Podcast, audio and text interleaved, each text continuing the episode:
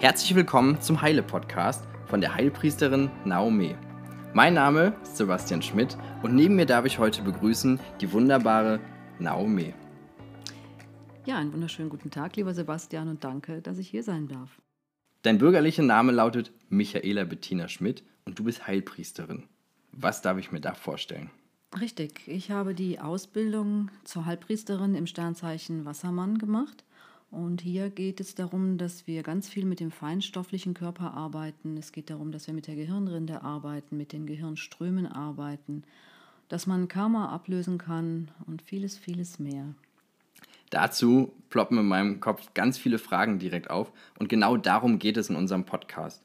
Wir möchten über Energiearbeit aufklären und Dinge über Energiearbeit erfahren, viele Fragen unserer Zuhörer und auch mir beantworten, die eben genau zu diesem Thema in uns aufkommen.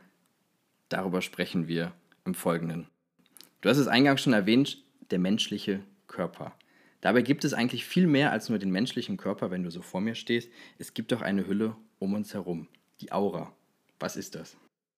Das, was wir sehen und was wir normal so anfassen, ist der physische Körper. Und um unseren physischen Körper herum haben wir die Aura.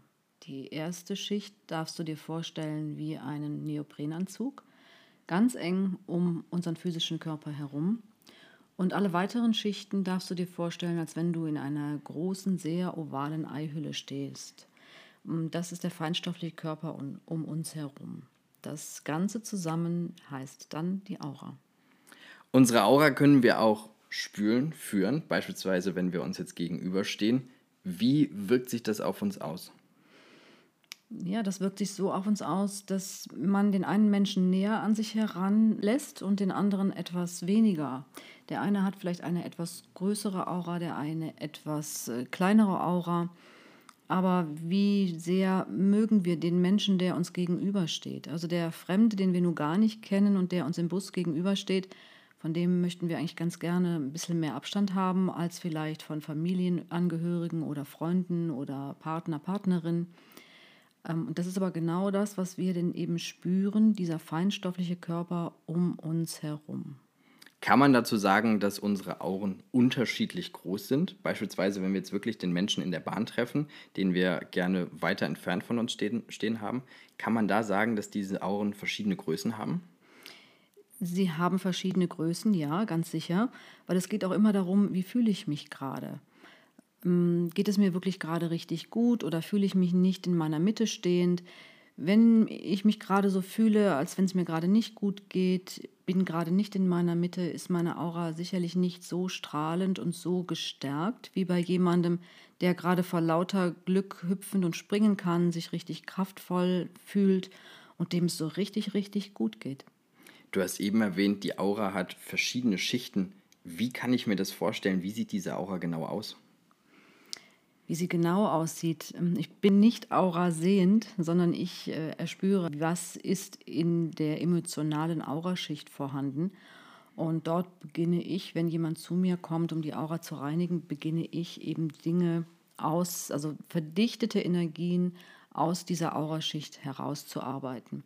Und darüber herum gibt es wiederum mehrere Schichten. Vielleicht hast du sogar schon mal ein Bild gesehen. Wenn man das mal googelt, dann sieht man einen Menschen dort sitzen mit verschiedenen Ringen um sich herum. Und das sind unsere einzelnen Auraschichten. Das habe ich als Mensch, der sich viele Dinge gerne visuell vorstellt, kann man sagen, dass die Aura wie ein Regenbogen um uns herum aufgebaut ist und somit diese verschiedenen Schichten hat und eben die verschiedenen Abstufungen? Ja, so so in etwa kannst du es dir vorstellen. Wenn du mal den Regenbogen siehst in den bunten Farben, ähm, dann hat es auch eben so die Übergänge von einer Farbe zur anderen. Und so ist es in unseren Auraschichten auch, ja. Jetzt ist es so, dass man diese eigene Aura immer mal wieder reinigen sollte. Was heißt das? Liegt da Dreck in der Aura sozusagen? Oder warum muss, sollte man die Aura reinigen? Wir sammeln in unserem Leben Emotionen, sind immer wieder mit Emotionen konfrontiert, nicht immer nur mit positiven, sondern zum Beispiel auch mal mit Wut, Trauer, Ärger, Enttäuschung und Ängsten zum Beispiel. Und diese Emotionen, die sammeln sich halt mit der Zeit in unserem feinstofflichen Körper und sind damit, ja, wie soll man sagen, verdichtet, verdichtete Energien. Und es sind Energien, die uns dauerhaft nicht gut tun, wenn sie in unserem feinstofflichen Körper bleiben. Und wie mache ich das? Sicher nicht mit Besen oder Lappen? Nein, da komme ich gerne ins Spiel. Da darfst du gerne einen Termin bei mir vereinbaren.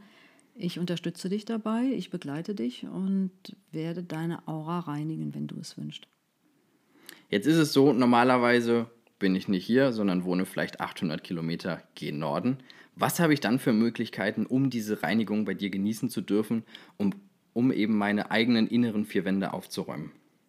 Da darfst du mich gerne anrufen und mir sagen, ich fühle mich vielleicht gerade nicht so gut. Bitte schau doch mal hinein. Wie sieht es denn gerade aus bei mir?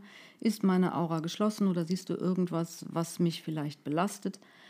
Und dann nehme ich energetisch mit dir Kontakt auf. Das heißt, ich schließe meine Augen und du erscheinst für mich vor meinem geistigen Auge und ich schaue, wie es dir gerade geht und arbeite über die Entfernung und reinige deine Aura und schließe sie dann auch wieder, sofern es nötig ist.